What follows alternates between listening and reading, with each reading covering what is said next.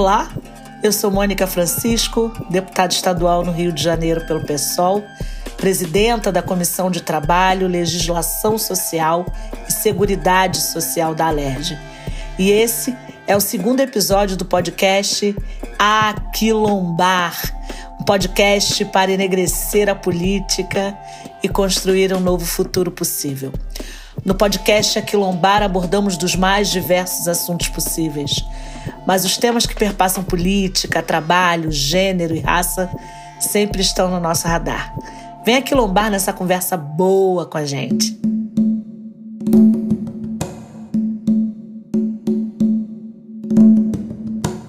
Esse episódio é muito especial, porque vamos falar sobre direitos das trabalhadoras e trabalhadores do serviço doméstico então, se você conhece alguém que precisa ouvir sobre o tema, já compartilha. Estão comigo hoje nessa mesa incrível. Para casa eu sou a Dita, para fora eu sou Benedito. Eu estou deputada federal, mas eu nasci mulher negra e favelada, portanto, destinada né, a sofrer o triplo preconceito racial, social e de gênero. Minha luta comunitária foi na minha foi a minha escola política e o Partido dos Trabalhadores, quem ajudei a criar, foi um instrumento político de luta e de conquista de direitos e de combate ao racismo.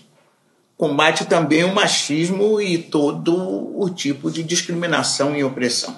Eu sou Maria Isabel Monteiro, tenho 54 anos, me formei em professora primária, antigo normal, mas nunca exerci a profissão. A maior parte da minha vida eu trabalhei de trabalhadora doméstica. Atualmente sou presidenta do Sindicato das Trabalhadoras Domésticas do município do Rio de Janeiro. Atuo e dirijo o grupo de teatro do oprimido Marias do Brasil, que é um grupo de mulheres trabalhadoras domésticas que falam sobre leis trabalhistas e assédio moral e sexual vivenciados nos locais de trabalho. O meu nome é Carla Polinário de Castro, eu sou advogada, professora da Universidade Federal Fluminense especialista em Direito do Trabalho e Sociologia do Trabalho. É um prazer colaborar com vocês. Os direitos da população negra e favelada estão sempre sob ameaça. Quando chegamos em períodos extremos, como agora, na pandemia, por exemplo, e com risco de ruptura democrática, acontecem duas coisas. As desigualdades sempre existentes ficam muito mais expostas, mais latentes, e os direitos dos mais oprimidos ficam ainda mais frágeis.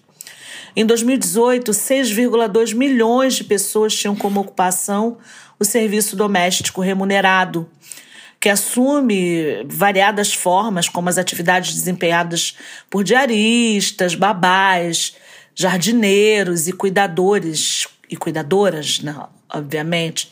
Ao todo, 92%, 5,7 milhões eram mulheres, das quais 3,9 milhões eram negras. Por vezes, o trabalho doméstico é a única opção para mulheres negras, as que até hoje pagam a conta da longa escravização do povo negro. É, a minha experiência foi sempre de trabalho muito precarizado. Eu passei por diversas situações para sustentar os meus filhos, né? Eu tenho um casal de filhos. Eu lembro de uma vez que eu passei o dia limpando escadas de um prédio, era um trabalho pesado numa agência de limpeza, e eu passei o dia todo só com um saquinho de biscoito. Os dados são muito duros.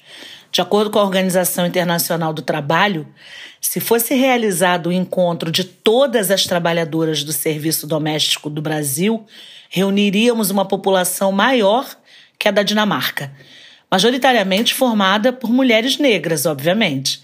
Por isso usamos o gênero feminino para falar dessas trabalhadoras.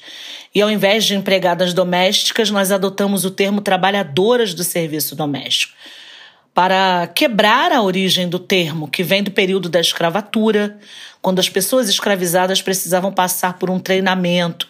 Eles chamavam de domesticação para trabalhar nas casas grandes. Em 1995, por exemplo, haviam 5,3 milhões de trabalhadores e trabalhadoras domésticas no Brasil. Desses, 4,7 milhões eram mulheres, sendo 2,6 milhões de negras e pardas. Como sabemos, o perfil é predominantemente feminino, negro e de baixa escolaridade. O trabalho doméstico é alimentado pela desigualdade e pela dinâmica né, social criada principalmente após a abolição inconclusa da escravatura no Brasil. Dos dados né, que nós citamos, 25 anos depois, por exemplo, em 2020, a população geral desses profissionais cresceu passando de 7 milhões, sendo mais de 6,2 milhões de mulheres, dessas, mais de 4 milhões são negras e pardas. As trabalhadoras do serviço doméstico, em sua maioria mulheres negras, são mal remuneradas, superexploradas ou estão na informalidade. De acordo com dados do IBGE de 2019, 41,6% das trabalhadoras e trabalhadores desta categoria não têm carteira assinada ou estão na informalidade.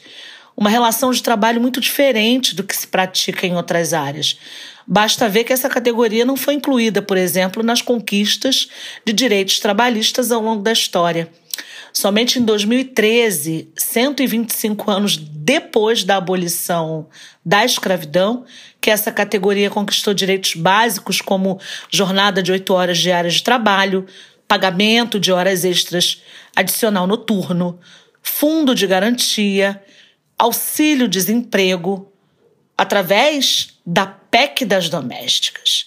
E sobre essa conquista, eu quero ouvir ela, a deputada federal Benedita da Silva, que tem lutado na esfera federal por mais direitos e respeito aos trabalhadores e trabalhadoras do serviço doméstico. Eu, na Constituinte, ajudei a aprovar o, racismo como crime não fiançável, mas não consegui realmente aprovar todos, todos os direitos trabalhistas para a trabalhadora doméstica. Mas conseguimos colocar alguma coisa. Agora imagine Muitos anos depois, posso até dizer 25 anos depois, eu fui a relatora da chamada PEC das domésticas, finalmente aprovada em 2013, sancionada pela então presidenta Dilma Rousseff. Bom, hoje continua a luta pelo resgate desses direitos. Praticamente sendo anulados pela reforma trabalhista do golpista Temer e também contra o racismo que virou uma política oficial e a elevação do auxílio emergencial para, para 600 reais, ainda contra a vontade de, do presidente. E esse auxílio é justamente, principalmente, para ajudar as mulheres pobres, as mulheres negras das, das favelas e periferias, que são chefes de família e precisam alimentar os seus filhos. Foi uma perda muito grande, porque era uma pessoa muito batalhadora, né, cara? Ela trabalhava de doméstica desde os 13 anos de idade, entendeu? Para dar tudo de bom pro filho, para ajudar a família desde cedo. É, sempre foi muito companheira, sempre procurou ajudar todo mundo. Sempre trabalhou muito para ajudar a gente, entendeu? Cleonice, a tia do Lucas, 63 anos. Viveu trabalhando, morreu de coronavírus. Pode ter pegado na casa da patroa, no Leblon, zona sul do Rio de Janeiro.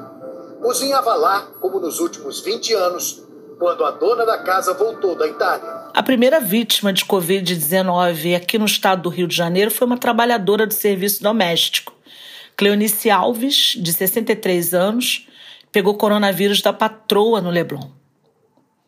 A idade avançada e os problemas de saúde de uma trabalhadora do serviço doméstico de 63 anos não a impediam de percorrer semanalmente 120 quilômetros de sua casa em Miguel Pereira, no sul fluminense do estado do Rio de Janeiro, até o apartamento onde trabalhava no Alto Leblon, zona sul do Rio de Janeiro, que tem o metro quadrado mais valorizado do país. Ali, ela trabalhou por mais de 10 anos até o dia que apresentou os primeiros sintomas do coronavírus e morreu no dia seguinte. A patroa havia voltado de viagem recentemente da Itália, país que já registrava, na época, o maior número de mortes pela doença. Maria Isabel Monteiro, que é presidenta do Sindicato dos Trabalhadores Domésticos do município do Rio de Janeiro, vai falar um pouco sobre a atual situação dessa categoria durante a pandemia que nós estamos atravessando. Em tempo de pandemia, o que mais chega no sindicato são as trabalhadoras é, reclamando dos direitos trabalhistas que não são respeitados.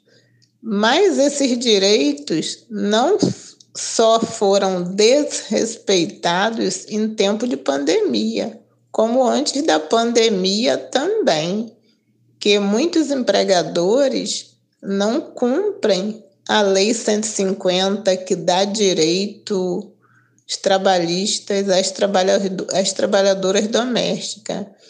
É, e durante a pandemia, houve uma medida provisória 936. Esses primeiros meses de pandemia ficou muito difícil de atender as trabalhadoras, porque nós ficamos nos primeiros três meses com o sindicato fechado o medo de fazer a denúncia também de algumas trabalhadoras era muito grande, porque elas sentiam o seu emprego ameaçado, então elas preferiam aceitar aquela situação, né? Do que fazer a denúncia, porque é muito sério também a pessoa depender daquele salário para o seu sustento e tomar essa decisão, que não é uma decisão tão fácil, né? É uma decisão é, que a, a trabalhadora se sente insegura porque ela pensa na sustentabilidade dela. E se o Estado não dá essa segurança, ah, como é né, que fica a situação da pessoa? É, nós não temos uma segurança para tomar certas decisões. Então, às vezes, a trabalhadora acaba aceitando, se sujeitando a essas situações porque não tem uma segurança. A polícia contou que a mãe da criança tinha descido para passear com o cachorro da casa onde trabalhava e tinha deixado o filho no apartamento com a patroa. O delegado Ramon Teixeira, responsável pelas investigações, falou ontem à tarde numa entrevista pela internet. O caso da Mirtes também, lá em Recife, uma mãe trabalhadora do serviço doméstico que não parou de trabalhar, levou seu filho para a casa dos patrões e a criança, o Miguel, morreu em junho do ano passado, quando a mãe saiu para passear com o cachorro da patroa, Sari Corte Real, com quem deixou a criança. Mirtes era trabalhadora na casa de Sari, mulher do então prefeito de Tamandaré, Pernambuco, Sérgio Corte Real, do PSB, que não conseguiu se reeleger ao cargo nas últimas eleições. Sobre essa relação é, que a gente, enfim, está discutindo, essa relação de trabalho que é tão desigual e desvalorizada, nós vamos ouvir a advogada Carla Apolinário. Depois de enfrentarmos o problema da exploração desigual das, das relações de trabalho, das empregadas domésticas, de fazermos a crítica ao padrão desigual de proteção que foi imposto pela legislação específica voltada à regulação desse trabalho e também e principalmente a crítica à cultura escravocrata que permanece até os dias atuais, o que ficou muito evidenciado durante a pandemia, onde essas trabalhadoras viveram condições bastante desiguais de proteção contra a Covid, é importante ressaltar que as empregadas domésticas precisam reconhecer os seus direitos, as leis que protegem esses direitos, para que elas possam exigir a proteção. Caso alguma empregada esteja nos ouvindo e queira a ajuda da justiça para exigir os seus direitos, ela deve procurar, em primeiro lugar, o seu sindicato profissional porque o sindicato presta assistência jurídica na distribuição das competências e atribuições. A assistência jurídica aos trabalhadores foi relegada aos sindicatos. Caso não haja sindicato na localidade, ela pode procurar algum escritório modelo das universidades públicas ou privadas que exista na região. Caso não exista nenhum escritório modelo, esses escritórios prestam serviço de forma gratuita, ela pode procurar o Ministério Público do Trabalho e apresentar as suas denúncias, não só de violação de direitos trabalhistas inerentes à relação trabalhista, mas também os seus direitos como cidadãs. Então, liberdade de ir e vir, a discriminação no local de trabalho por questão racial, por questão de gênero, por questão relacionada à classe. Ela deve apresentar a denúncia por um desses caminhos, um desses meios, em uma dessas instituições, a fim de restituir a sua proteção e a proteção dos seus direitos. Gente, é muito importante. A Carla, que é advogada, falar sobre os direitos e os limites dessa relação de trabalho, é, dessa categoria, relação essa que se dá dentro de casa, onde acontece uma opressão por ser na casa do patrão ou da patroa, onde muitas das vezes ela trabalha sozinha. Maria Isabel, conta pra gente é, algum tipo de fiscalização e quais os canais do sindicato para que quem está nos ouvindo possa fazer a sua denúncia e buscar os seus direitos. As trabalhadoras domésticas que é, forem procurar o Sindicato dos Trabalhadores Domésticos do município do Rio de Janeiro, o nosso endereço é Avenida Paulo de Frontin, 665, Fica no bairro do Rio Comprido, Rio de Janeiro.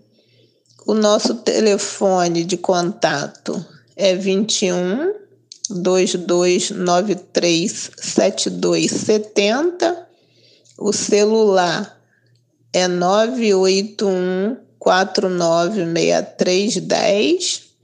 O nosso e-mail é sindomésticas.rj gmail.com.